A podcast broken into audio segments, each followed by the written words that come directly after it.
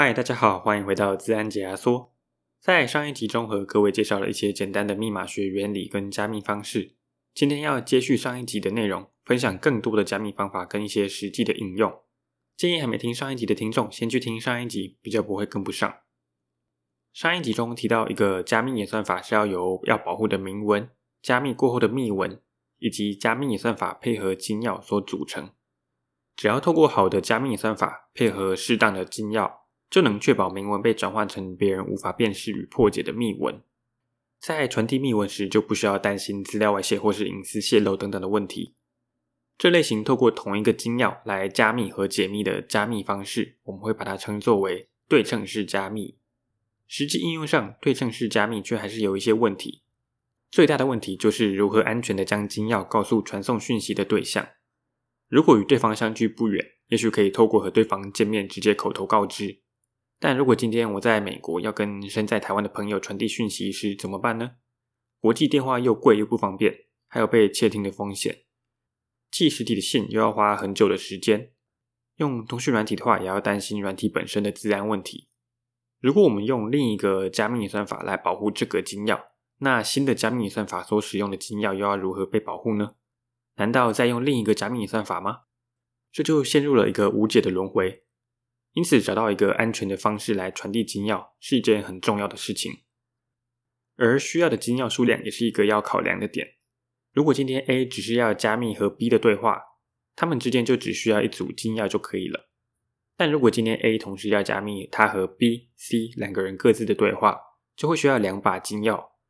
如果 B、C 之间也要加密对话，不让 A 知道的话，那就会需要三把金钥。今天再增加一个人，变成四个人的话。那么需要的金钥数量就会加倍，成为六把。一百个人就会需要四千九百五十把金钥。这还不包括群组或是多人通讯所需要的金钥。数量这么多的金钥，在使用和管理上不止很麻烦，也很困难。如何安全交换金钥和金钥数量的难题，让对称式加密在许多实际应用上很难有效率的实现。为了解决这些问题，非对称式加密就这么诞生了。非对称式加密和对称式加密最大的不同，就是需要两把金钥互相配合使用。假设这两把金钥叫做 A 和 B 好了。如果我们今天要使用非对称式加密配合 A 金钥加密一段讯息，那么这组加密后的密文就没办法被 A 金钥解密，只能被 B 金钥解密。反之，如果被 B 加密的密文就只能被 A 解密。这么做听起来或许比较复杂，也比较麻烦，但实际上有许多优点。使用非对称式加密时，我们会把两个金钥中的其中一个公开，让大家都知道；另一个金钥则是不公开，只有自己知道。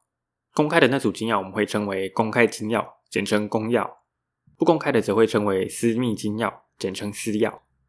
听到这里，你可能会很困惑：为什么要把金钥公开？这样不会很危险吗？实际上，别人要加密给我们的讯息时，可以用这组公钥加密，因为非对称式加密的特性。透过公钥加密的密文是没有办法被公钥解密的，唯一的解密方法就是透过只有我们知道的私钥，这样就能确保只有我们能够解密这些要给我们的讯息。透过非对称式加密这个特性，我们可以有效地解决前面提到对称式加密的两个问题。在传递讯息时，透过用对方的公钥将讯息加密，如此一来就只有拥有私钥的对方可以解密讯息，确保机密性，因为公钥是公开的。因此，我们不用像烦恼要如何安全的交换对称式加密金钥那样，烦恼如何机密的交换公钥。透过这组模式，我们可以安全的传送对称式加密要使用的金钥。除此之外，我们也不会需要储存和管理那么多组不同的金钥。每个人只需要一把公钥、一把私钥就可以了。一百个人也只需要两百把金钥，这比四千九百五十把少多了。我们还可以透过非对称式加密进行一点延伸。达到身份验证和不可否认性的功能。如果在传送讯息前先用自己的私钥加密讯息的话，对方在收到以后可以尝试用我们的公钥解密这段讯息。因为只有我有我的私钥，因此如果可以成功用我的公钥解密这段讯息，就表示这个讯息一定是由我亲自加密送出的，不会是别人冒用我的身份。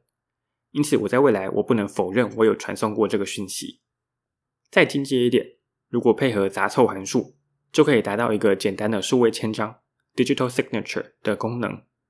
所谓的数位签章，指的不是在平板上签名这种电子签名，而是结合非对称式加密和杂凑函数，来达到确保资讯完整性和不可否认性的一个方法。这边简单介绍一下杂凑函数。杂凑函数是一个特殊的单向演算法，可以将任意长度的资料转换为一个固定长度的文字。不同的资料会产出不同的文字，而且任何人都无法从产出的文字回推出原本的资料。这些特性让杂凑函数可以验证资料是否被篡改过。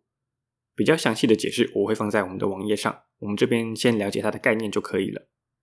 当我们要签署一个数位签章的话，我们首先会利用杂凑函数计算出要传送的资料的杂凑值，接着用我们的私钥把资料加密，最后再把加密后的资料与杂凑值一起用收件者的公钥加密，让即使讯息被拦截了。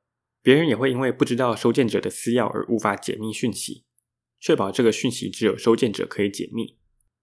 收件者在收到这份加密资料后，会先使用自己的私钥解密讯息，接着利用我的公钥二度解密，确认资讯是由我传送的，最后再用杂凑函数计算解密后的资讯的杂凑值，并且比对确认是否和接收到的杂凑值一样，来确认资讯没有被篡改，确保完整性。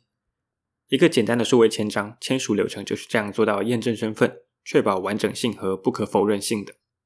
而使用非对称式加密的过程中，为了知道对方的公开金钥是什么，我们会需要数位凭证 （Digital Certificate）。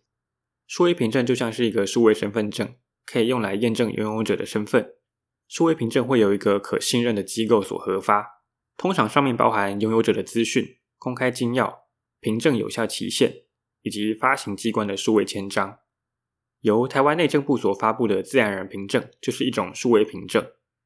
我们之所以可以借由自然人凭证在网络上进行很多政府的电子化服务，而不需要本人到现场验证身份，就是因为数位凭证能够证明我们的身份。数位凭证除了可以核发给人以外，也可以核发给组织或是网站。我们在第十九集中提到，浏览网页时用来建立安全连线的 HTTPS 所使用的凭证，就是数位凭证。当使用者造访一个网站时，浏览器就会检查这个网站所提供的凭证是不是可信正确的，以此判断连线是不是安全。而整个管理跟核发数位凭证的架构，又有个专有名词，叫做公开金钥基础架构 （Public Key Infrastructure），简称 PKI。PKI 架构的重点在于建立一套可信任的机制，让我们可以有效率的管理跟核发数位凭证。在网络上与其他人通讯时，我们无法得知对方是否被别人假冒，也不知道他的数位凭证能不能被信任。这个时候，一个双方共同信任的第三方机构就很重要了。就像是在公司里，我们需要跟一个别的部门我们不认识的同事合作时。因为我们不认识彼此，所以不知道对方值不值得信任。但如果有一个我们两个共同认识的公司主管愿意为我们两位背书，我就会凭着我对主管的信任而去相信主管所信任的人，借着这个层级式的信任基础来相信另一名同事。PKI 也是类似的概念，借由一些大家所共同信任的数位凭证认证机构 （Certificate Authority） 来核发数位凭证。刚刚提到的自然人凭证，就是由隶属于政府的内政部所发行的。内政部扮演的就是一个认证机构的角色。当我们在其他政府单位使用自然人凭证时，会被接受，就是因为其他政府单位信任内政部，因此相信他所核发的自然人凭证是真实可信的。有时候这个信任也会不止一层，像是自然解压缩网站的凭证，就是由 Cloudflare 这家公司所签署的。而 Cloudflare 的凭证则是由另一家名为 Baltimore Cyber Trust 的凭证机构所签署颁发的。如果信任 Baltimore Cyber Trust 这个凭证机构的话，就会信任他所签署的 Cloudflare，也就会间接信任我们网页的凭证。像这样一层层的信任会被称作为信任链 （Chain of Trust）。在这个信任链最源头的凭证就会被称作根凭证。以我们的网站为例的话，Baltimore Cyber Trust 的凭证就是根凭证，介于中间的凭证，像是 Cloudflare 的凭证，就会被称作为中介凭证，而我们网页的凭证就会被称作终端凭证。非对称式加密是一种类别，这个类别中会有很多不同的加密演算法，他们会透过不同的数学原理来实现非对称式加密，有设计用来交换金钥的 Diffie-Hellman，有使用较短金钥但安全性不减的椭圆曲线加密，还有最被广泛使用的 RSA 加密。这些加密演算法背后都是一些复杂的数学，像是离散数学、椭圆曲线数学等等的。我想大家应该不会想要听我念一大堆数学公式，所以就不在节目上介绍了。我自己觉得对称式加密是一个很厉害的发明，只多用了一把金钥就可以多做到那么多的事情。除了最基本的加密资讯，还衍生出验证身份、签名等等的功能。讲到这里，已经把非对称式加密吹上天。那既然非对称式加密可以做到那么多的事情，对称式加密还有存在的必要吗？加密时都使用非对称式加密，不就更好吗？但其实非对称式加密的运算速度比对称式加密慢上许多，计算所需要的效能也比较多。